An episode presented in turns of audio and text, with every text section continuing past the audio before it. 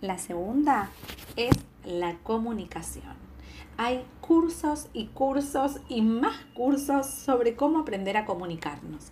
Quiere decir que evidentemente en este aspecto tenemos alguna falla en general. Entonces, ¿qué es lo que nos pasa con la comunicación? Que dentro de una pareja, y muchas veces esto lo traspolamos a otros aspectos de nuestras vidas, esperamos que el otro tenga una bola de cristal donde pueda adivinar qué es lo que nos está sucediendo. Vamos a un ejemplo práctico.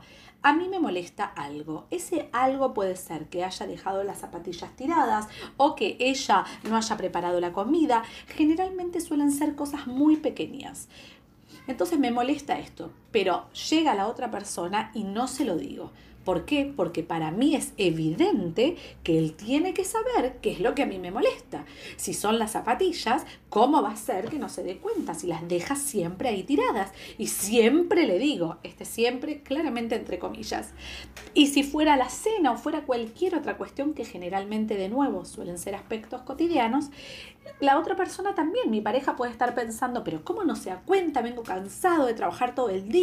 ¿Cómo puede ser? Es obvio que sabe qué es lo que a mí me molesta, pero nadie lo dice.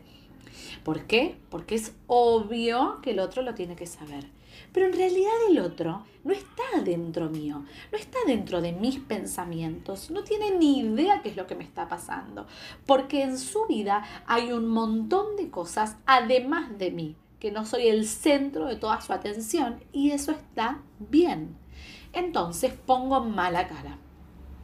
Una situación muy, muy común, ¿sí? que suele pasar en una dinámica de parejas donde la mujer ponga una mala cara y el hombre le pregunte, contame mi amor, ¿qué te pasa que tenés esa cara? A mí, a mí no me pasa nada.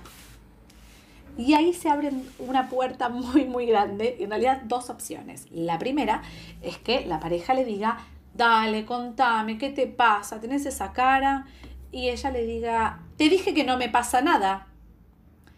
A lo que la pareja, ¿qué va a escuchar? No me pasa nada. Entonces va a decir, ok, no te pasa nada. La primera opción hubiera sido de que de buenas a primeras diga, ok, no te pasa nada. ¿Qué es lo que le pasa en ese momento a la mujer? O si suele ser, o si, digamos, fuese al revés. ¿Qué es lo que pasa en ese momento? La otra persona dice, ¿cómo puede ser? Le estoy diciendo que no me pasa nada, pero es obvio que mi cara dice que me están pasando un montón de cosas. Ahora me lo hace a propósito, no le importo, sigue con su vida, hace de cuenta que acá no pasó nada. Y en realidad, la situación que me estaba molestando no era grave, era conversable. Pero como me lo guardé y pretendí de que el otro adivinase qué es lo que me estaba pasando, de esa pequeña situación se, se hizo un mundo. No se hizo, hice. De pensar únicamente de que él dejó las zapatillas ahí, de repente esas zapatillas en mí representan que no me valora, no me quiere y no le importa lo que a mí me esté pasando. Todo esto podría haberse limitado a, mi amor, ¿te molesta sacar las zapatillas? O mi vida, ¿qué pasó que no hiciste la comida? Y en dos minutos lo hubiéramos solucionado.